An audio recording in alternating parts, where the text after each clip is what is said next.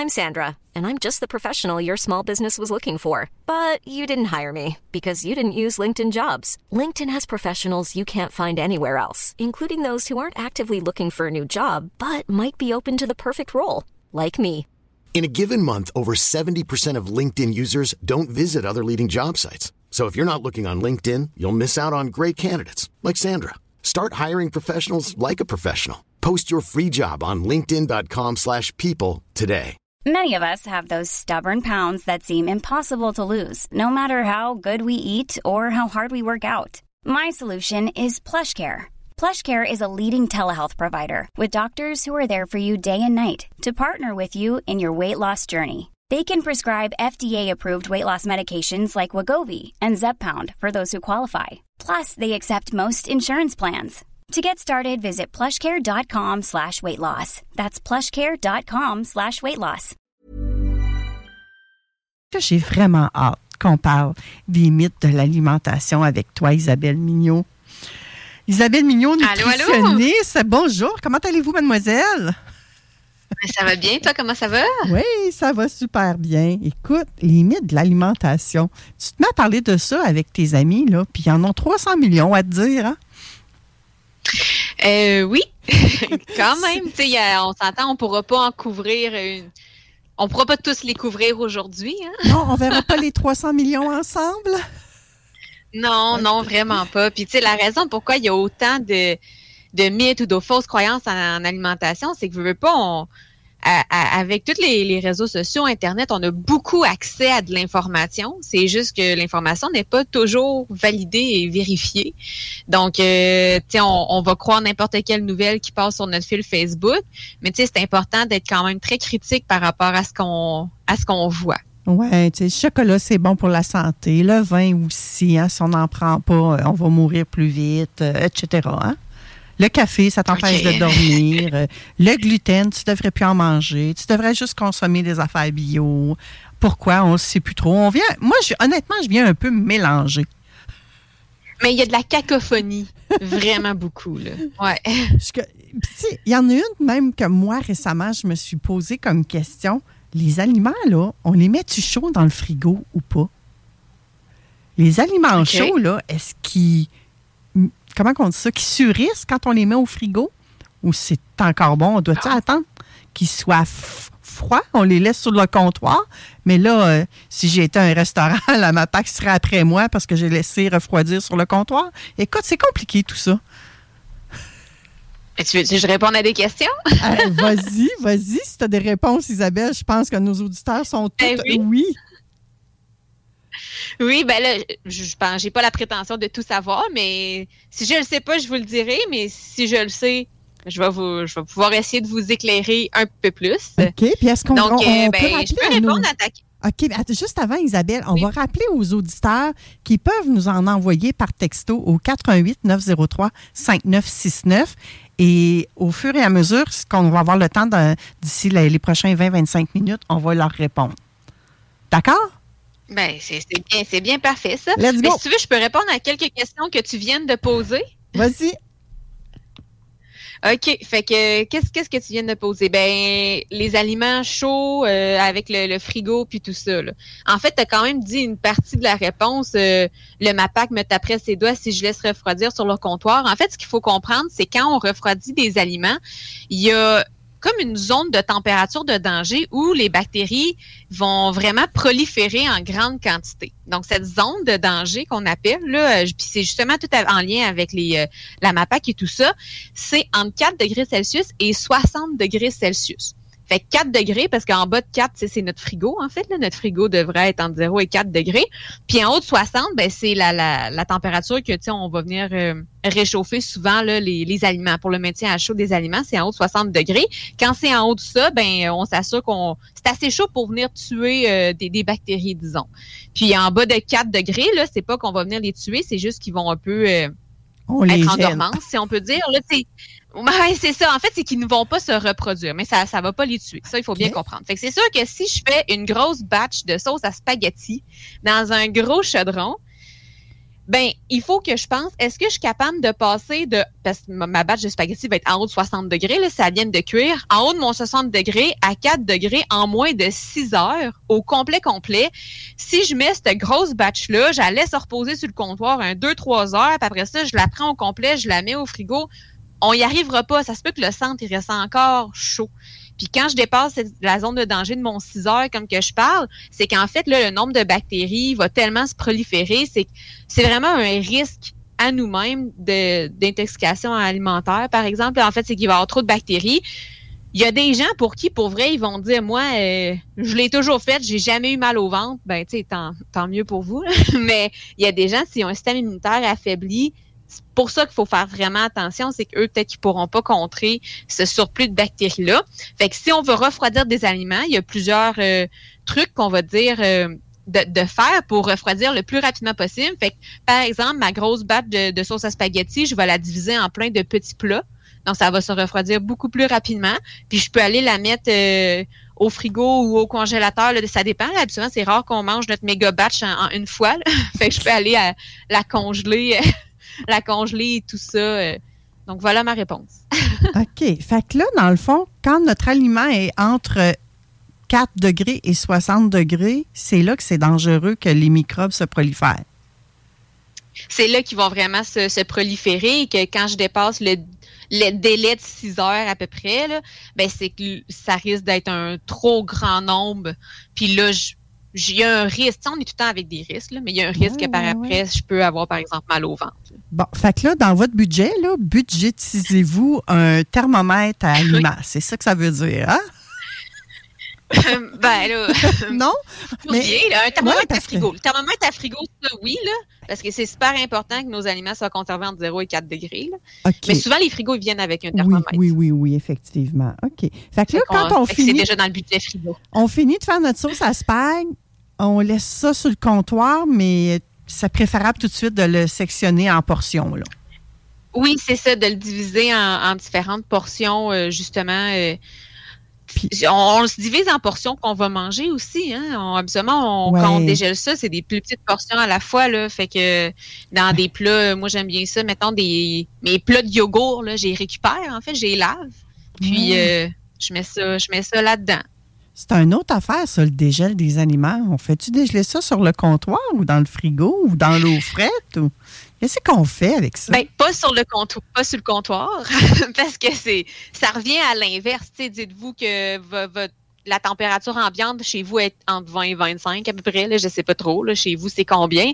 Mais tu sais, justement, quand je dégèle un aliment, si on dégèle, mettons, de la viande, ben, l'extérieur de la viande va se réchauffer beaucoup plus vite, puis il risque d'être dans ma zone de danger, même si mon centre est encore gelé. Donc, on ne veut pas dégeler sur le comptoir, fait qu'on va dégeler dans le frigo, fait qu'on va sortir de la veille pour dégeler dans le frigo. Si j'ai besoin immédiatement, oui, je peux mettre en dessous d'un jet d'eau froide ou je peux le dégeler au micro-ondes et l'utiliser immédiatement après. Je m'excuse à tous mes enfants.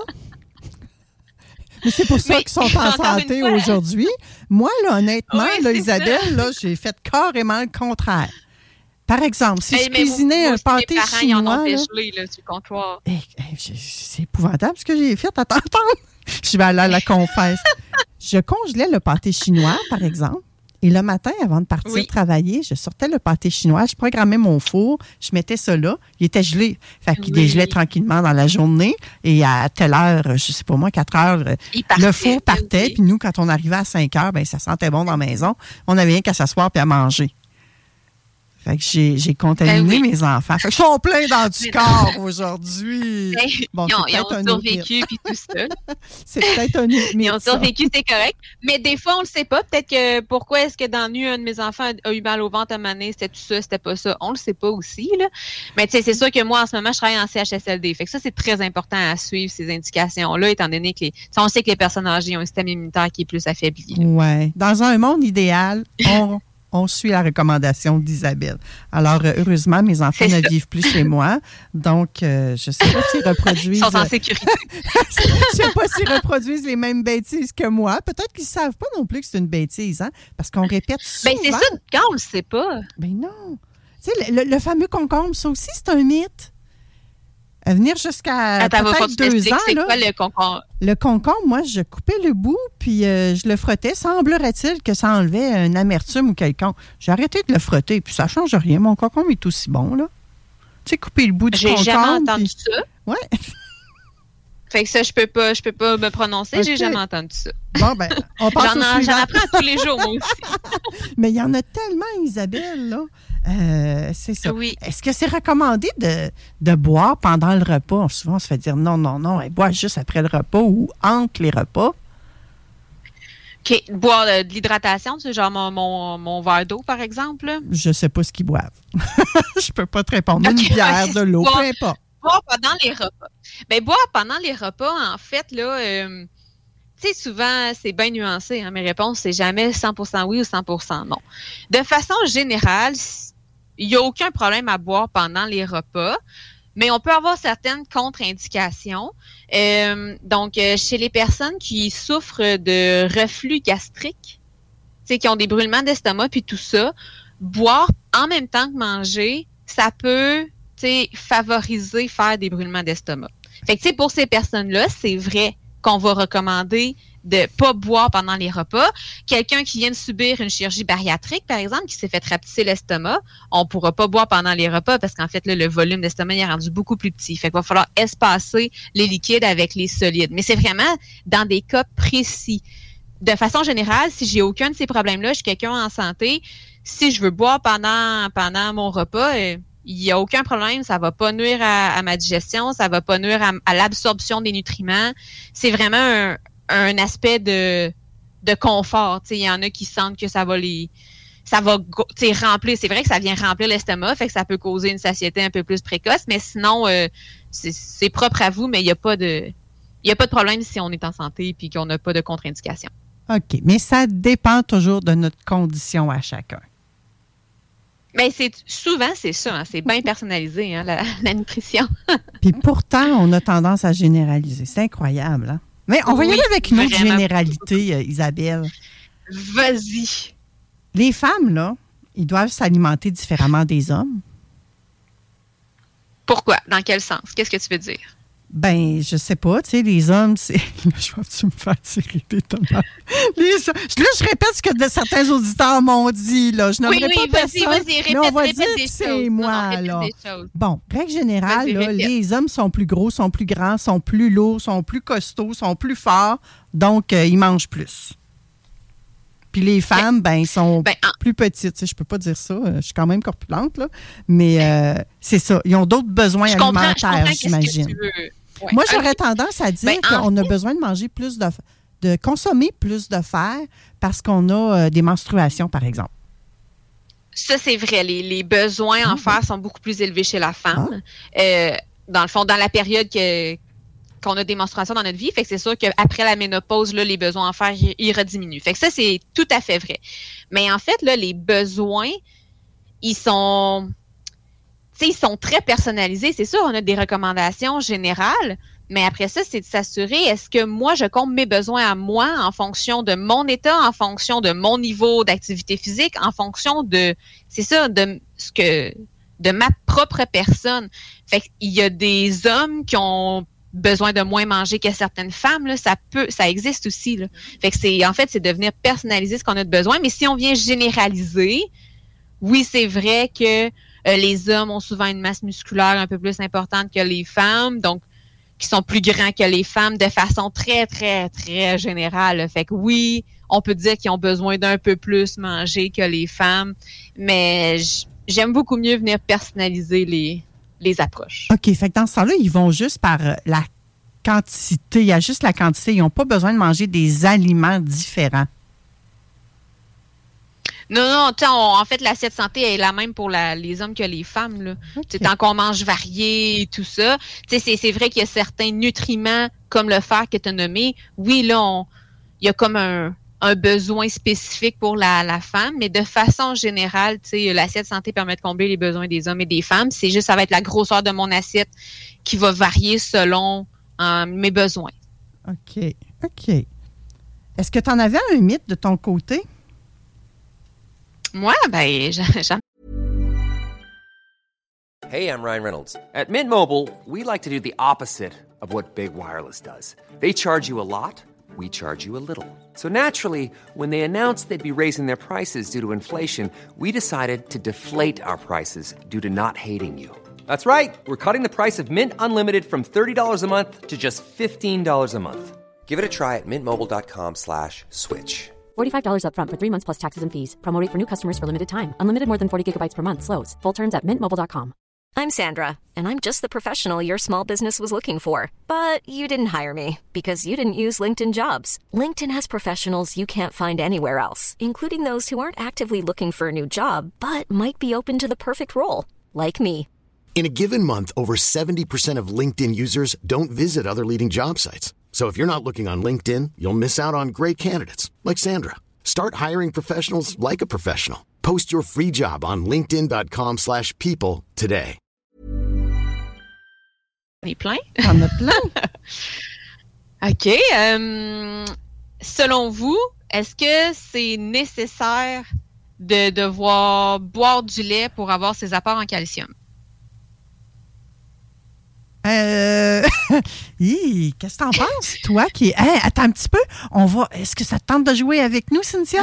oui. Hein, Cynthia elle- elle est hygiéniste dentaire. Elle est là aujourd'hui Ben pour oui, ben représenter oui. la Fédération des hygiénistes dentaires. Mais là, tes réponses, euh, on peut pas les tenir responsables de ça. là. C'est- la personne, Oui, Cynthia, Oui, qui s'amuse avec nous en ce moment-là.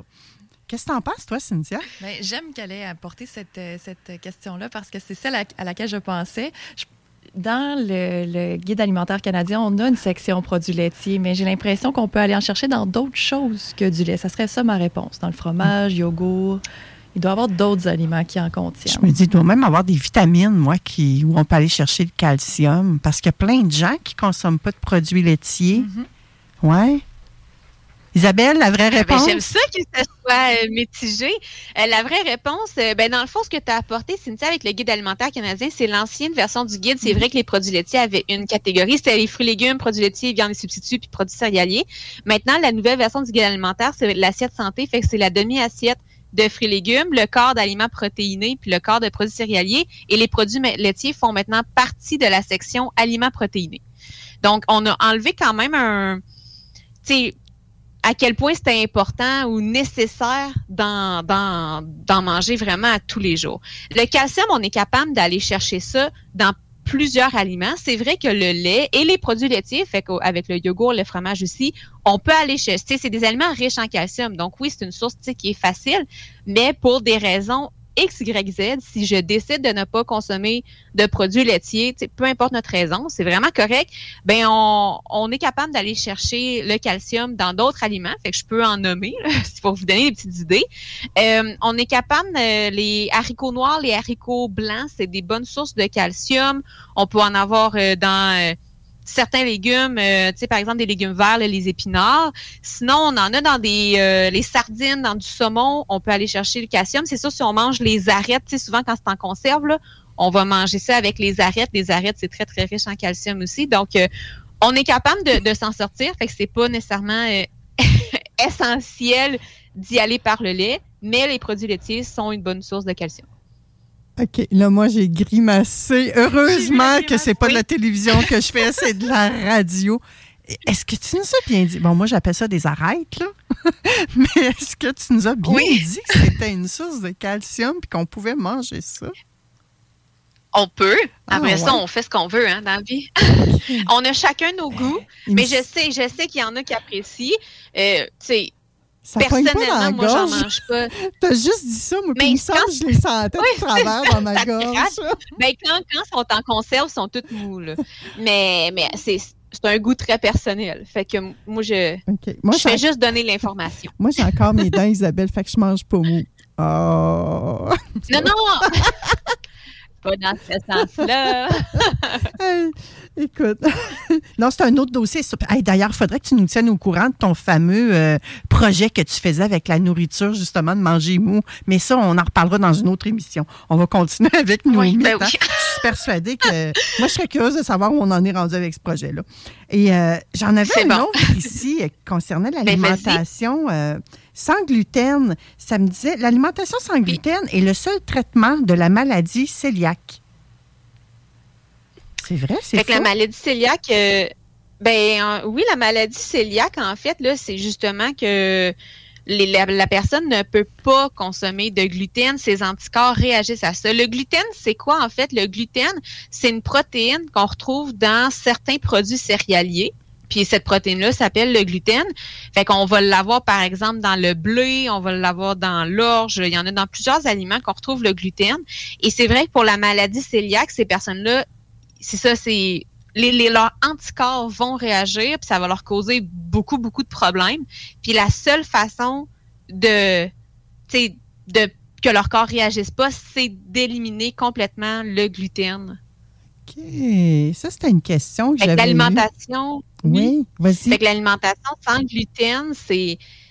Elle a été vraiment élaboré pour la maladie cœliaque. Je sais qu'il y a quelques années, il y a vraiment eu une mode par rapport à l'alimentation sans gluten, que là, c'était rendu la nouvelle... Euh, le gluten, c'était le nouveau démon, puis là, si on voulait perdre du poids, il fallait plus manger de gluten, puis blablabla, bla, bla, ça l'avait... C'est ça, il y avait eu vraiment une grosse vogue. Ça a fait en sorte que ça a développé beaucoup de produits sans gluten sur le marché. Fait que pour ceux qui avaient la maladie cœliaque, ça a été...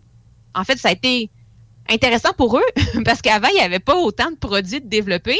Mais tu sais, toute l'idée que le gluten, c'est pour la perte de poids puis que c'est une affaire bien, bien, bien démoniaque, là, ça, ça, on rentre dans les mythes. Mais l'alimentation sans gluten, si on reste du côté vraiment euh, de la réalité, la réalité, l'alimentation sans gluten, c'est la façon euh, que, les que les gens avec la maladie cœliaque, il faut qu'ils s'alimentent comme ça.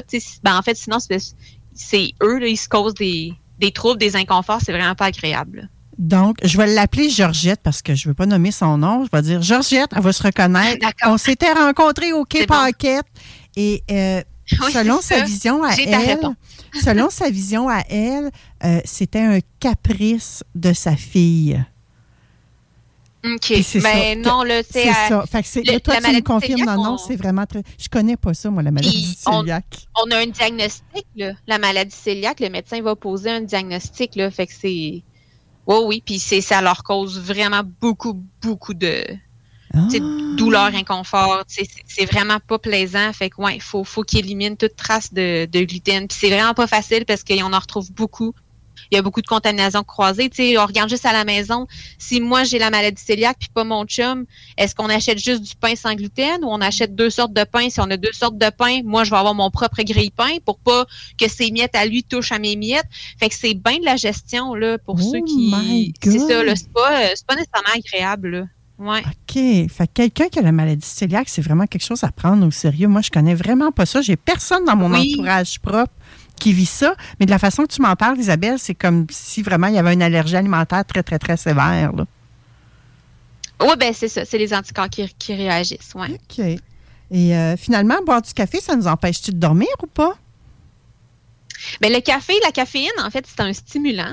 Fait que c'est sûr que oui, ça peut empêcher de dormir. Après ça, c'est chaque personne elle a comme sa propre tolérance par rapport à la caféine on va tout le temps l'entendre. Il y en a qui disent Ah, moi, je peux boire un café juste avant de dormir, puis je m'en fous. Ça me dérange pas du tout. si Je vais très bien dormir quand même.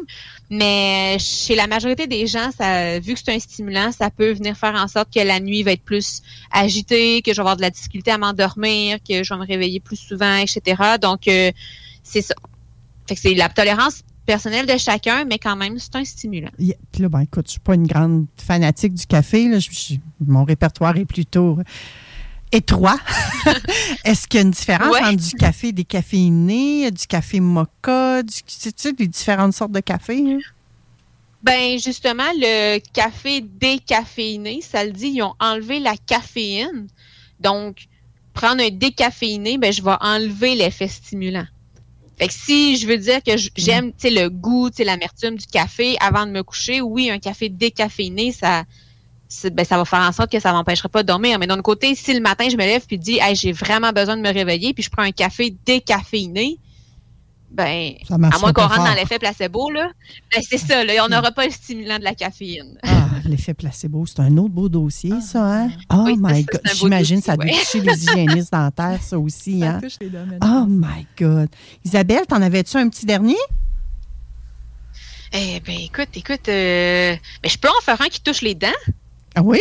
On t'écoute. On aime on a une hygiéniste dentaire avec nous. Ben, ça, ça, serait thématique. Fait que est-ce que manger un morceau de fromage à la fin d'un repas, ça peut aider pour la carie dentaire? Si ça l'aide, la carie dentaire, tu veux dire à contrer la ah, ben, En fait, ça aide à prévenir. Oui, oui, c'est ça, excusez, je, je l'ai mal dit. Hein? Oui, si, Écoute, ça peut aider. J'ai euh, envie de répondre oui parce que j'aime beaucoup le fromage, puis je suis pas celle qui a fait beaucoup de caries. Est-ce que je fais un bon lien? J'en ai aucune espèce d'idée. Qu'est-ce que t'en dis, toi, Cynthia? Je dis que c'est un excellent point. Là. Donc, oui, c'est plus dans le. Je sais pas si c'est l'explication que tu allais donner, Isabelle, mais euh, le fromage est un aliment qui est vraiment basique. Donc, ça va réduire l'acidité dans la bouche. Donc, oui, ça peut aider à prévenir la carie. Même que quand on mange du fromage, ça, frotte hein, sur les dents, ça frotte sur les, les, surfaces. Donc, ça peut aider aussi à ce niveau-là à enlever euh, plus de bactéries puis à neutraliser. Euh, dans, la salive l'activité bactérienne pour faire de la carie? Donc, la réponse est oui. Est-ce que notre nutritionniste est d'accord? Eh oui, j'aurais pas pu mieux expliquer. Oh! Donc, euh, c'est ça. Mais je veux quand même dire, mm-hmm. ça ne remplace pas un bon brossage de dents.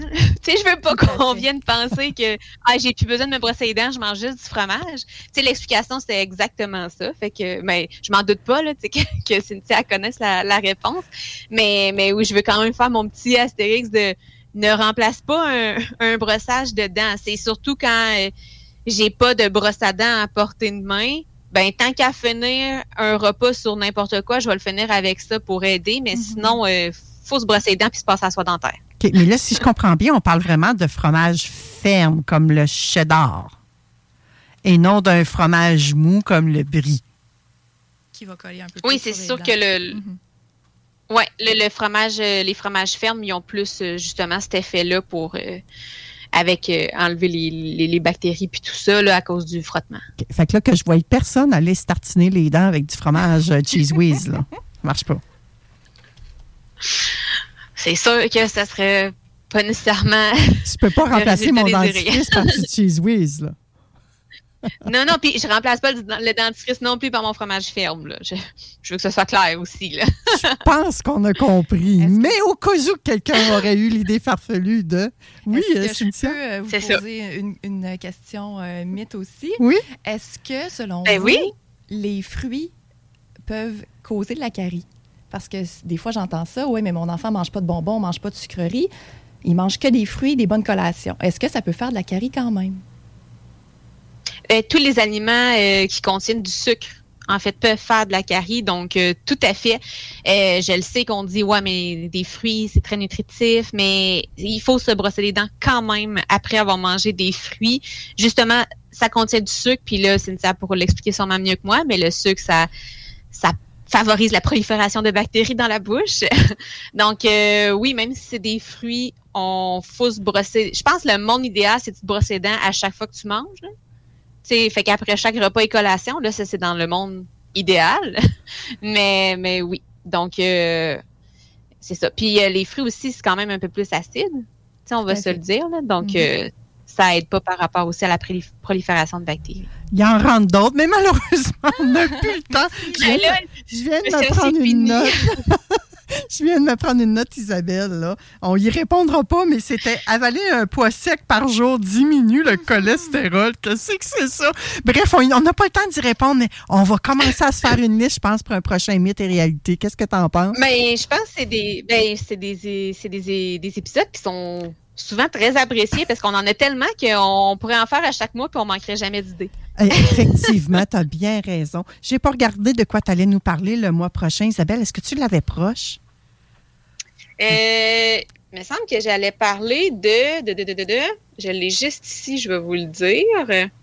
Fait qu'en avril, l'alimentation et les enfants. Oh oui, quel beau sujet, effectivement. Mm. Qu'est-ce qu'on leur donne à manger à ces petites bébites-là? Hein? Merci Isabelle, toujours agréable les mythes et réalités. Même moi, j'ai appris des affaires. Là. Écoute, euh, ça Ben, nous sort de mieux, notre zone. J'espère qu'on t'a pas trop sorti de ta zone de confort avec euh, les mythes et réalités de Moi, nos j'étais auditeurs. très dans ma zone de confort.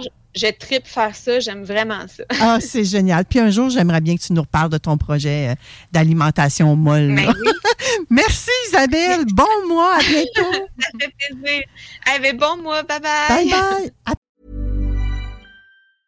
Mom deserves the best, and there's no better place to shop for Mother's Day than Whole Foods Market. They're your destination for unbeatable savings, from premium gifts to show-stopping flowers and irresistible desserts. Start by saving 33% with Prime on all body care and candles. Then get a 15-stem bunch of tulips for just $9.99 each with Prime. Round out Mom's menu with festive rosé, irresistible berry chantilly cake, and more special treats. Come celebrate Mother's Day at Whole Foods Market. Planning for your next trip? Elevate your travel style with Quince. Quince has all the jet setting essentials you'll want for your next getaway, like European linen, premium luggage options, buttery soft Italian leather bags, and so much more. And it's all priced at 50 to 80% less than similar brands. Plus, Quince only works with factories that use safe and ethical manufacturing practices. Pack your bags with high-quality essentials you'll be wearing for vacations to come with Quince. Go to quince.com slash trip for free shipping and 365-day returns.